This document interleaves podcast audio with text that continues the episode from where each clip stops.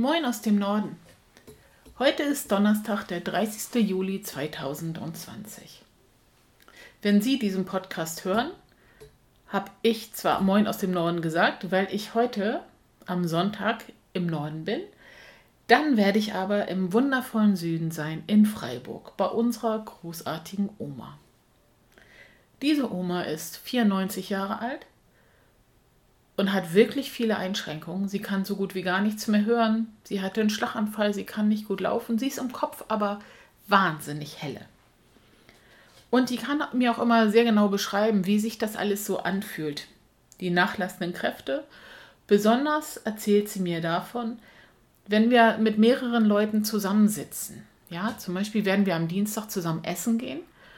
Und da wird sie mir das irgendwann auch wieder sagen, dass sie nicht mehr mitbekommt, worüber man sich unterhält, weil sie es nicht mehr hört. Und dass sie immer so gern mit so vielen Menschen zusammen war, dass das jetzt aber eher anstrengend ist. Aber sie freut sich dann einfach an den anderen. Ja, die Dinge verändern sich. Das hatten wir letzte Woche schon als Thema. Wenn es nun ist wie bei unserer wundervollen Oma, dann kann man noch viel regeln, weil die sehr lebendig ist im Geist, in ihrem Wesen, weil sie sehr viel kompensiert mit Humor und anderen Dingen und mit einem großen Glauben, der sie, den sie hat, der sie bestimmt auch oft tröstet. In der Demenz mag das oft anders aussehen, aber auch hier, wenn wir noch mobil sind, wenn wir zusammen irgendwo hinfahren können, wozu ich raten möchte, bleiben Sie bloß nicht immer nur in der Wohnung oder im Altenheim.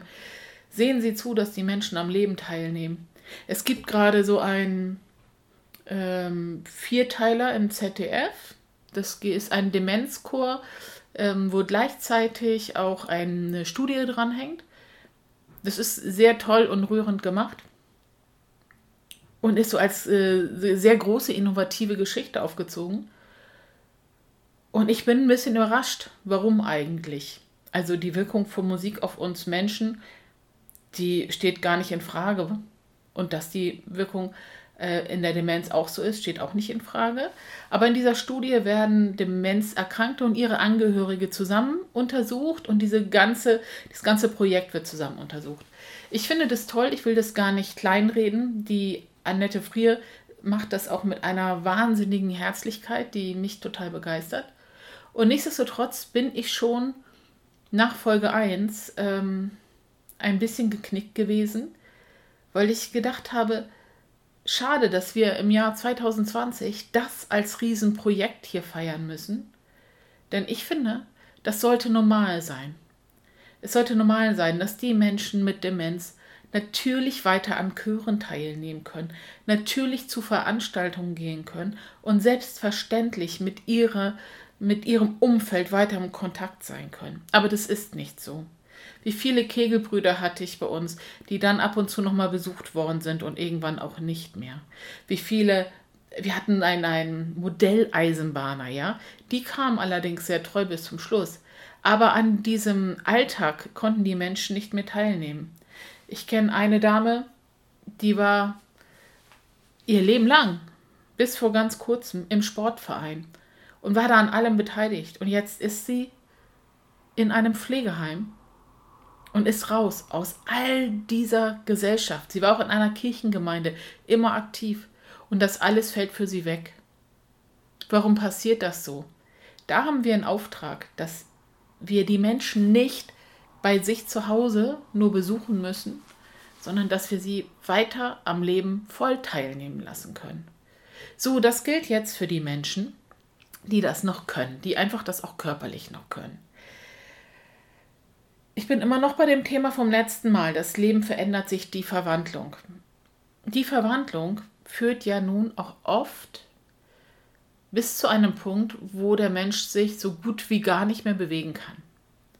Der Mensch ist dann wirklich immobil im Bett oder in einem, wenn es gut läuft, in einem Therapierollstuhl, aber kann von sich aus eigentlich nicht mehr viel machen. Was passiert dann? Das ist nicht so, dass man einfach nur da liegt und viel schläft. Es passiert, dass die Wahrnehmung fast ausgeschaltet wird. Ja, gerade die Menschen, die im Bett liegen, in den Zimmern, wo da nichts passiert, die bekommen gar nichts mehr mit. Erstens spüren sie sich nicht mehr. Sie können es gerne mal ausprobieren. Legen Sie sich auf den Fußboden oder wenn Sie das nicht können, auch irgendwo anders hin und bewegen sich bitte eine Viertelstunde gar nicht. Nur eine Viertelstunde. Gar nicht bewegen. Legen Sie sich vorher gemütlich hin und dann gar nicht mehr bewegen. Und nach einer Viertelstunde wird es bei Ihnen schon so sein, dass Sie die Grenzen zwischen Fußboden, Matratze, wo auch immer Sie liegen, und Körper nicht mehr spüren. Wir spüren uns dann nicht mehr. Wir können nicht sagen, wo ist unser Arm und wo ist der Boden. Deswegen bewegen wir uns auch so viel, wenn wir schlafen. Ja? Keiner schläft einfach nur auf einer Stelle. Das passiert nicht mehr. Aber dabei kann man was machen. Man kann die Menschen sich spüren lassen, zum Beispiel, ja, durch basale Stimulation, durch Berührung, Berührung mit verschiedenen Materialien. Man kann noch in der Lagerung etwas machen, ja, dass die Körperformen nachgezeichnet werden. Man kann was machen. Die Wahrnehmung ist auch eingeschränkt, weil natürlich wenig passiert. Ich liege im Bett, ich gucke immer an die Decke oder an die Wand, ich werde natürlich irgendwie gedreht. Da können wir auch für Abhilfe sorgen. Wir können zum Beispiel mit Lichtspielen etwas machen, wir können Bilder aufhängen, wir können dafür sorgen, dass der Mensch etwas hat, wo er hingucken kann. Wir müssen nur aufpassen, dass das, wo dieser Mensch immer hinguckt, nicht auf Dauer zu grell und zu anstrengend ist. Das muss schon noch angenehm sein oder nur wie mit Lichtspielen zeitweise stattfinden.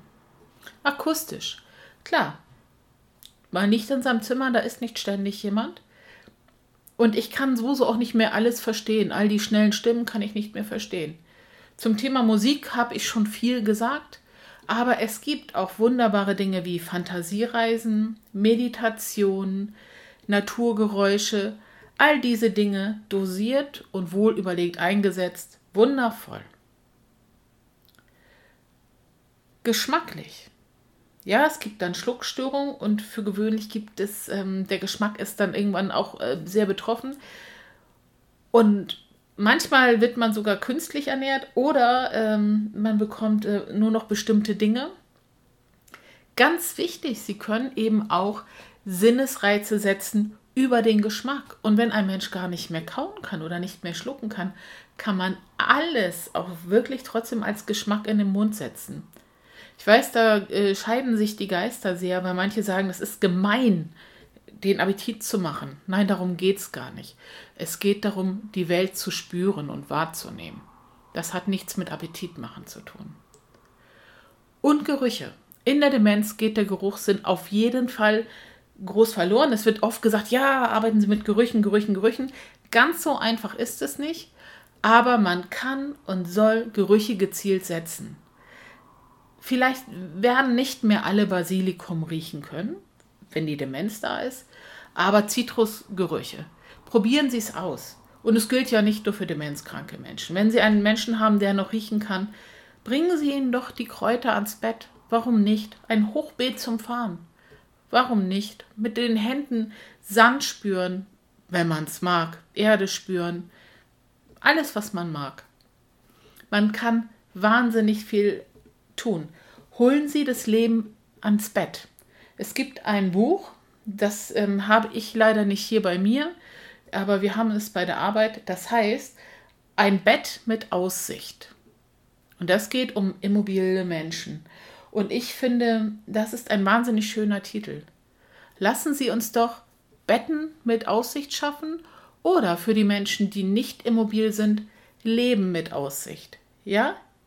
Mit Aussicht und Teilhabe.